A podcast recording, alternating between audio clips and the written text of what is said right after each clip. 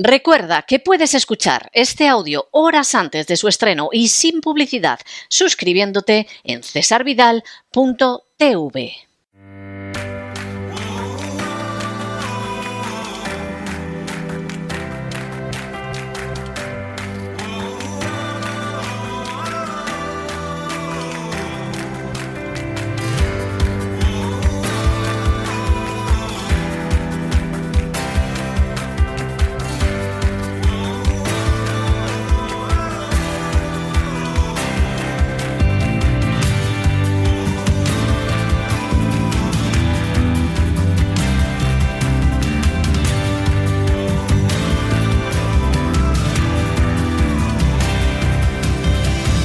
Vida Sana con Elena Kalinnikova.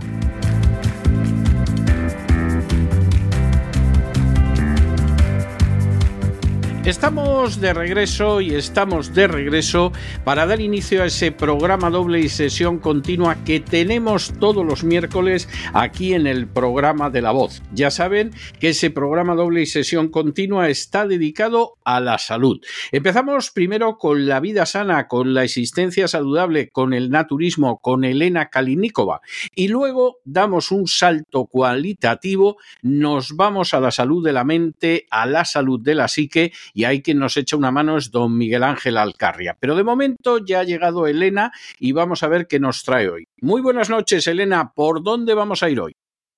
Buenas noches, César. Pues hoy vamos a hablar de la falta del hierro y también de sus consecuencias.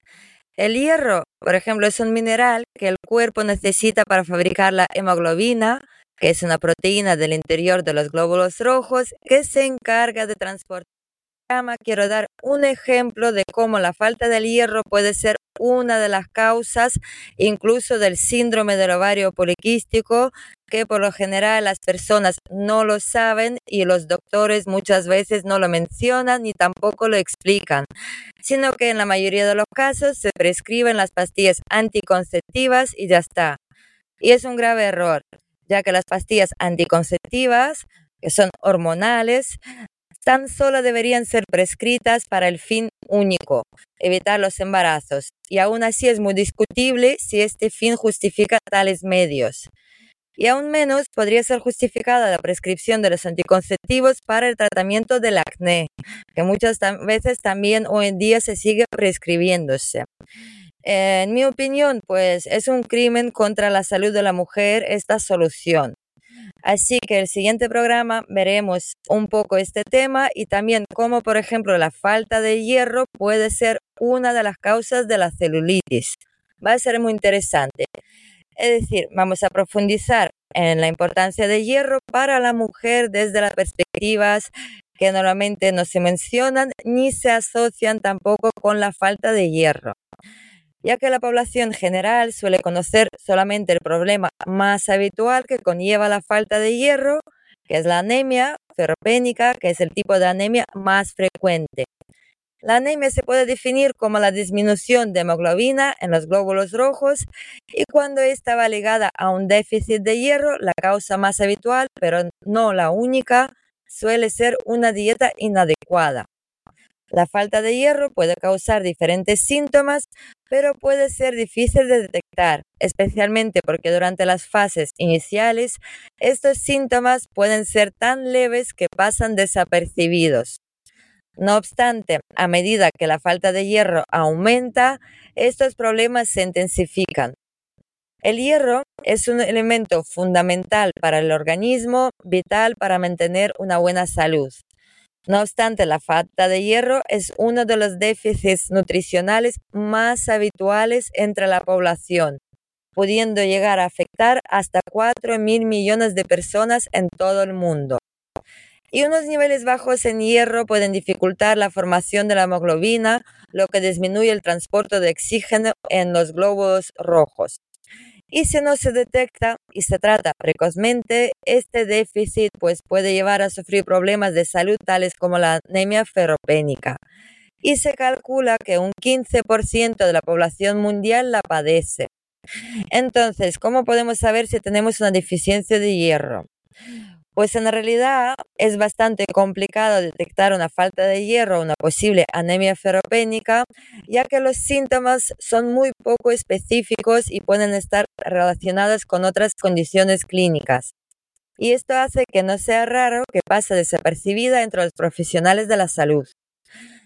Y voy a, a deciros algunos de los síntomas que pueden indicar la deficiencia de hierro y que sería, por ejemplo, la fatiga generalizada, debilidad, palidez, dolor de cabeza, mareos o vértigos, manos y pies fríos, úlceras bucales, labios agrietados, uñas quebradizas, inflamación o dolor en la lengua, caída del cabello y antojo por sustancias no nutritivas inusuales como podrían ser el barro, el hielo o el almidón.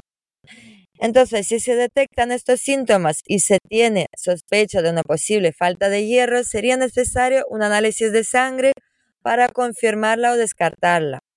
A partir de los resultados, los profesionales sanitarios los nutricionistas podrían ayudarle a tomar medidas para suplir la falta de este nutriente.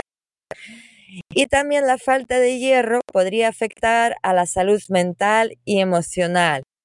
Es otro de sus efectos que causa el déficit del hierro y es un impacto sobre la salud mental. Y esta incidencia es mucho mayor en las mujeres, especialmente en mujeres embarazadas.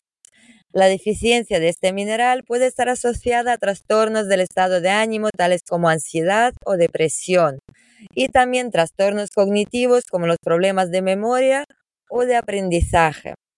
Las personas con anemia ferropénica tienen un riesgo más elevado de padecer consecuencias psicosociales que el resto de la población. ¿Y cuáles serían las causas habituales del déficit de hierro?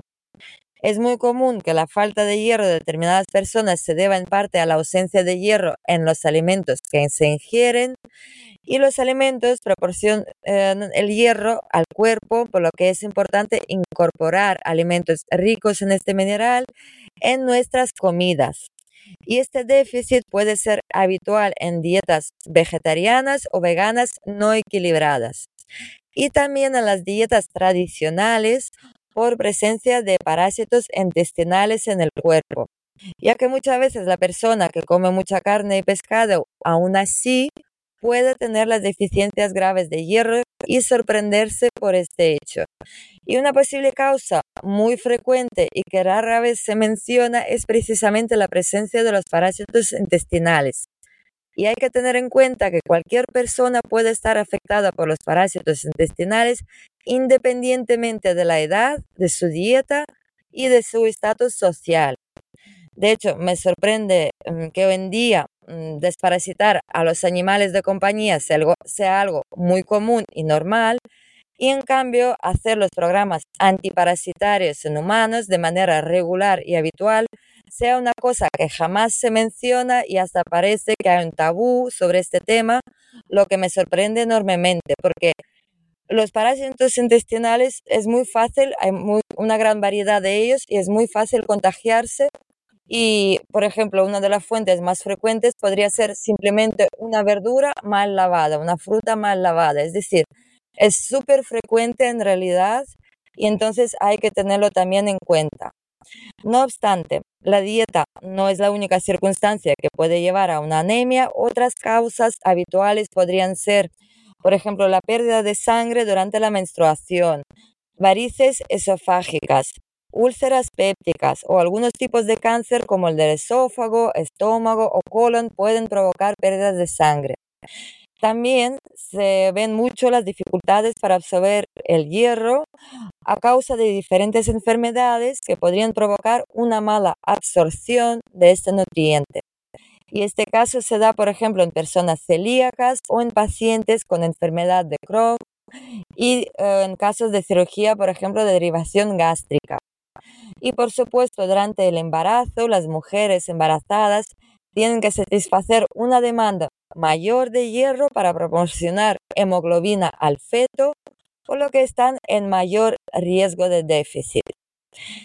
Y Querría resaltar una vez más la importancia del hierro en la salud de la mujer y durante el embarazo, ya que ciertas circunstancias presentan un mayor, riesgo de déficit de este nutriente. Asimismo, las mujeres son vulnerables a la falta de hierro con un mayor riesgo si se trata de mujeres en edad menstrual o mujeres embarazadas. Por ejemplo, alrededor de un 10% de las mujeres tienen pérdidas importantes de sangre durante la menstruación y no son conscientes de ello. Y si se sufre regularmente de reglas abundantes, es muy recomendable tratar con un ginecólogo este problema. Entonces, ¿cómo podríamos prevenir la falta de hierro en la dieta diaria? Pues a partir de los resultados de la analítica de la prescripción médica, hay una serie de pautas que se pueden seguir para ayudar a aumentar los niveles de hierro. Entre ellas, la alimentación juega un papel fundamental y algunas de esas claves incluyen, por ejemplo, ingerir alimentos ricos en hierro, como podrían ser ostras, almejas, legumbres secas, espinacas, nueces, carnes magras, pan integral, huevos, hígado y pescado. También tomar alimentos ricos en vitamina C para facilitar la absorción del hierro, especialmente en los alimentos de origen vegetal, como cítricos, fresas, pimientos, kiwi, tomates o brócoli. Y también hay que evitar los alimentos que dificultan su absorción, es decir, la absorción del hierro, como los lácteos o la cafeína.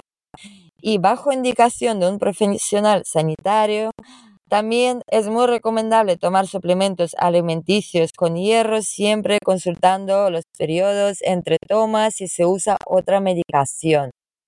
Y si se toman suplementos de hierro, ingerirlos durante las comidas para reducir las molestias digestivas. Y siempre aconsejo, por supuesto, que sean de fuente natural, de origen natural. Y es importante tomar precauciones para no caer en un exceso de hierro en nuestro organismo ya que puede ser muy perjudicial también y dañar algunos órganos como el hígado o el páncreas. Algunas señales de alerta incluyen síntomas como molestias abdominales, náuseas, falta de apetito, fatiga o vómitos. Entonces, en el programa siguiente vamos a tocar temas muy interesantes relacionados con el hierro, así que no os lo perdáis. Pues muchísimas gracias, Elena. Interesantísimo, como siempre, como todas las semanas. Un abrazo muy fuerte y nos vemos la semana que viene. Muchas gracias a todos vosotros y un beso fuerte para todos.